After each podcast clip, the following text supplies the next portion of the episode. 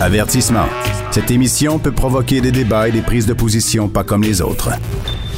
Vous écoutez Sophie Durocher. Alors, vous le savez, la semaine dernière, le pronom yel, qui est une contraction, en fait, de il et de elle, ce pronom, donc yel, a fait son entrée dans un dictionnaire, le Robert, pas n'importe lequel, le dictionnaire euh, Robert en ligne, donc pas celui, la version euh, papier qu'on peut se procurer euh, dans les meilleurs magasins, mais quand même, ça a suffi pour créer toute une controverse. En France, évidemment, énorme controverse, puis ici, dans une moindre mesure, aussi quand même, ça a beaucoup fait jaser, ça a fait couler beaucoup d'encre.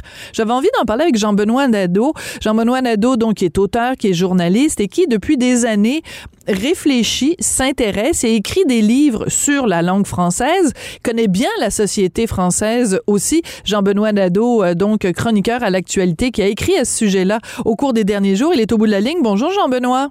Bonjour. Yel va bien? Ah, va bien, elle va bien. non, on peut me dire dans mon cas. J'assume, euh, j'assume euh, ma masculinité. Bon, c'est bien. Alors, juste rappeler la raison pour laquelle ce pronom, donc, euh, fait son entrée dans le dictionnaire, c'est que c'est pour reconnaître la réalité des personnes non binaires, donc des personnes qui ne s'identifient ni au genre masculin ni au genre féminin et qui, donc, ont créé comme une sorte de, de troisième sexe, finalement.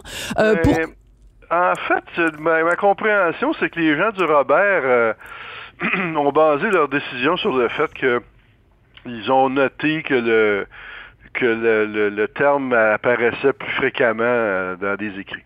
D'accord. Donc c'est pour euh, refléter un mouvement de société. Euh, en même temps, il y a plein de mots qui sont très très très utilisés au cours des derniers mois. Euh, par exemple, le mot woke est, est, très utilisé. Moi, dans ma vie de tous les jours, j'entends plus souvent le mot woke que j'entends le pronom yel. Pourtant, le mot woke ne se retrouve pas dans le dictionnaire, Robert. Écoutez, là, vous touchez un point, à mon avis, le point essentiel, c'est qu'il faut comprendre comment les dictionnaires sont faits. Euh, les dictionnaires, la plupart des dictionnaires en langue française, mais en fait, la plupart des dictionnaires, point final, mais euh, parlons du français, euh, ne sont pas faits sur la base d'un échantillonnage réel, profond, scientifique de la langue. Le seul dictionnaire qui est fait comme ça, c'est Usito à l'Université de Sherbrooke. D'accord. Tous les autres dictionnaires, tous les autres dictionnaires sont faits sur la base d'impression. Bon, mais ils sont déconnectés. Est-ce qu'on peut dire ça? Est-ce que c'est ça la conclusion, non? Ils sont pas déconnectés. Ils sont pas déconnectés, mais un dictionnaire commercial, c'est une entreprise commerciale. Euh, donc, euh, ils sont là pour faire de l'argent. ben oui, donc forcément, il y a, des, c'est des lexicographes là-dedans, sont sont des, passionnés sincères de langue, euh, souvent très savants, mais ils vont pourquoi ils vont intégrer un, mot plutôt qu'un autre? Il y a souvent des considérations de, de mise en marché. Euh, pourquoi les nouveaux mots sont aussi différents dans le Robert du Larousse? C'est parce qu'il n'y a pas d'échantillonnage. Ils vont sur la base de leurs impressions. Je comprends. Euh, bon, juste pour revenons à la base. Vous, vous êtes euh, un passionné de la langue française. Vous avez écrit plusieurs livres là-dessus. Je vais juste en citer un. Les Français aussi ont un accent, mais il y en a plein d'autres que je pourrais citer. Euh, comme chroniqueur, vous vous êtes souvent penché sur ces questions-là de la langue. Yel, est-ce que c'est quelque chose que vous, dans votre vie de tous les jours, vous allez utiliser, Jean-Benoît? Ben, peut-être que je l'utilisais. Je n'ai pas eu à l'utiliser encore euh, en réalité. Puis, puis la plupart des gens non plus. C'est surtout en fait l'usage qu'on qu'on note en ce moment, c'est principalement dans les cercles militants. Euh, en dehors des cercles militants, euh, l'usage qu'on note, c'est surtout des gens qui vont parler du concept mais qui ne l'utiliseront pas. Moi, j'ai écrit une, chronique là-dessus. Je, cite le mot YEL 25 fois dans deux phrases pour montrer comment il s'utilise. Mais autrement, je l'utilise. Il apparaît 25 fois dans mon article, mais c'est parce que j'en parle. Oui. ou, ou alors, on va l'utiliser à la demande de quelqu'un. Ça, c'est quelque chose que j'ai remarqué, moi, au cours des derniers mois.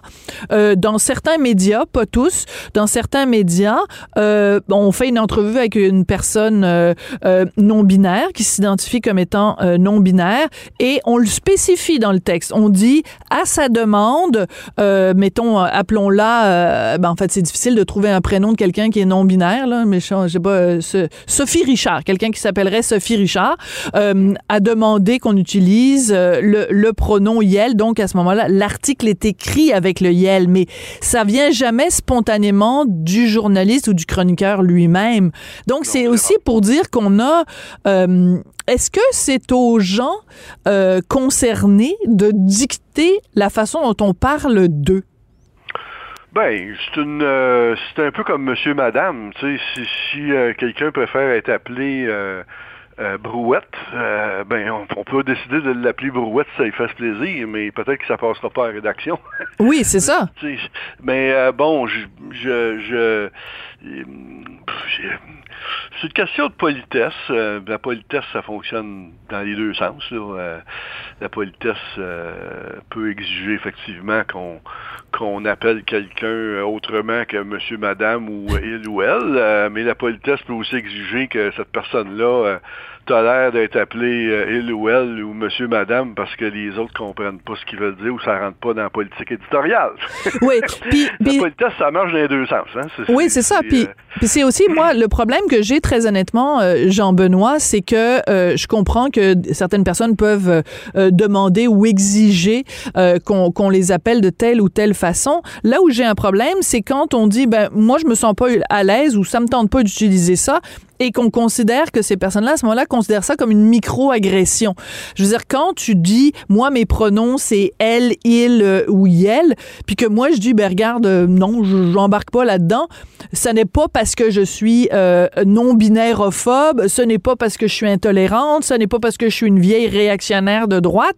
Tu sais, je veux dire, c'est comme, si tu ne fais pas ça, tu es considéré comme étant, you're either with us or against us, comme disait George Bush à une autre époque, mais est-ce qu'on peut simplement considérer qu'on trouve que Yel, ça tient pas debout et qu'on refuse d'utiliser ce, ce, ben, pronom-là? À mon avis, euh, euh, c'est un peu comme la féminisation des titres et fonctions quand on est arrivé avec ça en 1979. Euh, ça n'a pas été accepté. C'était une position même assez minoritaire. Hein. C'était une position très militante, là, animée par Mme Payette, qui était ministre et qui voulait être la ministre plutôt que le ministre. Et euh, qui, a, qui a demandé à l'OQLF de, de se pencher sur cette question-là et de proposer des alternatives pour euh, 4 ou 5 000 euh, termes, titres et fonctions. Euh, ça n'a pas été très bien reçu au départ, plus au Québec qu'ailleurs. Les Belges éventuellement ont accepté ça. Les Suisses l'ont adopté en l'adaptant aussi à leur réalité. Les Français commencent à... Les Français, ça prend du temps, hein? Parce que je regarde la, la, mairesse de Paris, Anne Hidalgo, elle refuse. Elle veut pas être appelée la mairesse parce que traditionnellement, dans le dictionnaire, mairesse euh, réfère à la femme du maire. Donc, elle, elle ben, veut qu'on dise la maire de Paris. Ça fait bizarre, d'ailleurs. On touche, là, là, là, c'est parce que là, dans le cas des Français, là, on touche au, au, sexisme euh, ancien de cette société-là et à l'autre coutume où la, la, femme prenait le titre de son mari. Hein. Vous savez, j'ai encore récemment rencontré une, une personne qui m'a été présentée comme l'ambassadrice, puis euh, au dos de sa carte d'affaires, ça disait the, the wife of the ambassador. Tu sais, c'est c'est que, tu sais, au, Canada, au Canada, on fait pas ça. La femme de l'ambassadeur, c'est la femme de l'ambassadeur, puis le mari de l'ambassadrice, c'est le mari de l'ambassadrice. Il n'est pas l'ambassadeur parce que sa femme est ambassadrice. Non, tout à fait. Donc, euh, ben, donc ça, c'est une coutume française, puis le terme mairesse, c'est particulier. D'ailleurs, la mère, la, mère Hidalgo n'est pas Madame le maire, elle est quand même la mère. Oui. Euh, comme, comme nous, on va dire la médecin. Hein, c'est, euh, bon, c'est, toute une pratique. Mais en France, le terme mairesse euh, a, été, tellement euh, péjoratif d'une certaine manière. Tu sais, c'est la femme du maire, là. Puis, C'était réducteur. C'est très, très, c'est réducteur et ridiculisé dans de nombreuses euh, œuvres, que, très nombreuses œuvres, que le terme a pris une, le terme a pris une, valeur négative. Il ne pouvait pas être utilisé comme féminin de mère. D'accord. Euh, Mais c'est intéressant parce qu'ici, on a eu une mairesse de Montréal, Valérie Plante, qui avait fait justement sa campagne en disant Je suis l'homme de la situation. Ah ben, d'ailleurs, je, me rappelle que j'étais à Paris quand euh, Valérie Plante a remporté ses élections. Oui. Puis ça a fait la des journaux. Puis la manchette des journaux, c'est Montréal a une mairesse. ah oui. C'est ça la manchette. C'est très drôle.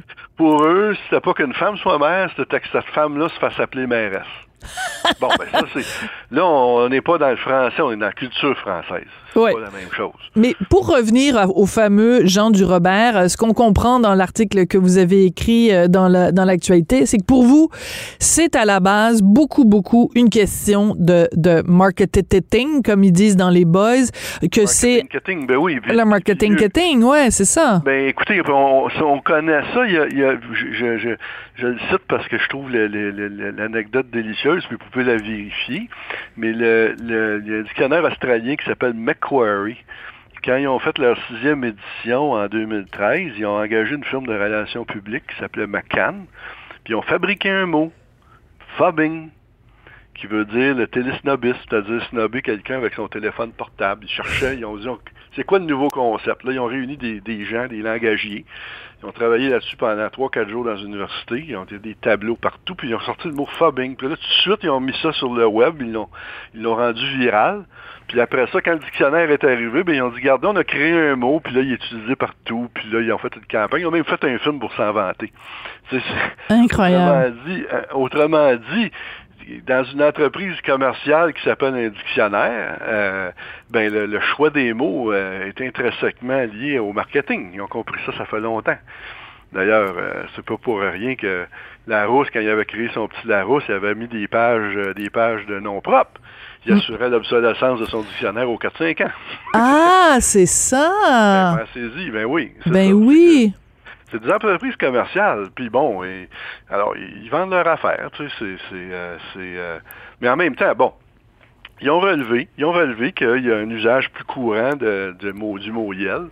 Puis vous avez raison qu'il y a des mots qui sont nettement plus courants, qui n'ont pas encore leur place dans leur euh, dans leur description du langage, mais c'est parce que leur description du langage est non scientifique, euh, est impressionniste et, euh, et euh, basée sur des euh, ben, leurs idées.